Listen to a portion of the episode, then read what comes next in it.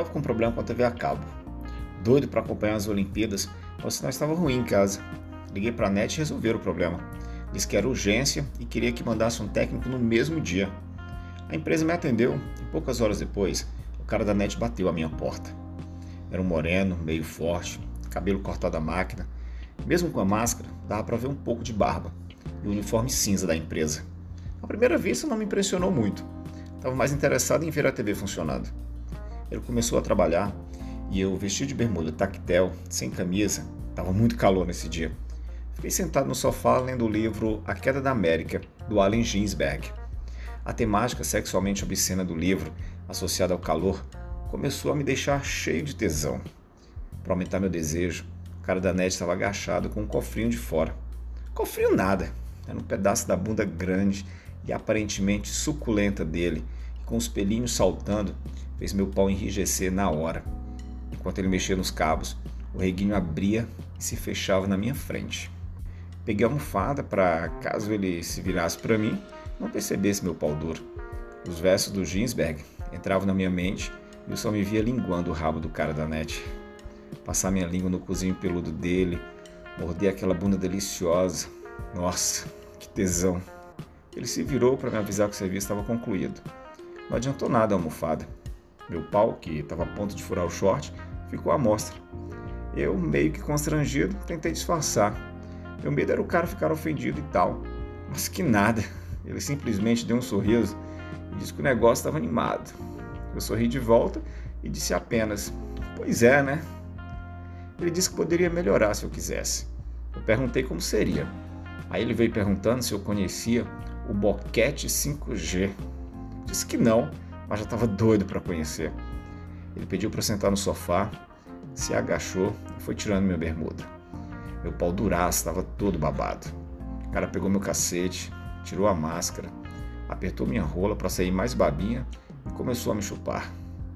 Ele passava a língua na cabecinha, lambia a chapeleta, ia mordendo meu pau até engolir tudo. Aquilo provocou um misto de sensações em mim. Meus olhos reviravam de tesão. Ele me chupava e apertava minhas bolas. Senti meus pelos se arrepiarem todo com aquela boca devorando meu cacete. Deve ser por isso que ele chama de boquete 5G. Meu corpo estava todo conectado e sentindo as vibrações que a boca dele no meu pau provocava. Ele me punhetava com força e rápido, tudo sincronizado com a boca. O cara era bom, não se engasgou hora nenhuma.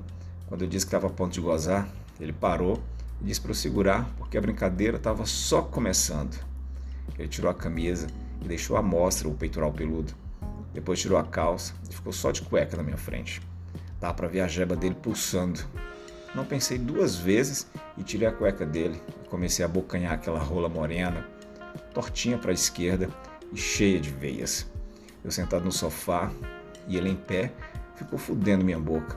Eu segurava a bunda dele e engolia aquele cacete gostoso. Depois mandei ele se virar. Tava doido para linguar o rabo dele desde o começo. Ele botou a bunda na minha cara. O cozinho piscava para mim, doido para ser acariciado. Eu passava a língua de cima para baixo, de lado, dobrava a pontinha para entrar no rabo dele. Delícia demais. A cara da net gemia e rebolava na minha cara. Ele abria as bandas e mandava enfiar a língua mais fundo. Eu linguava e mordiscava sua bunda.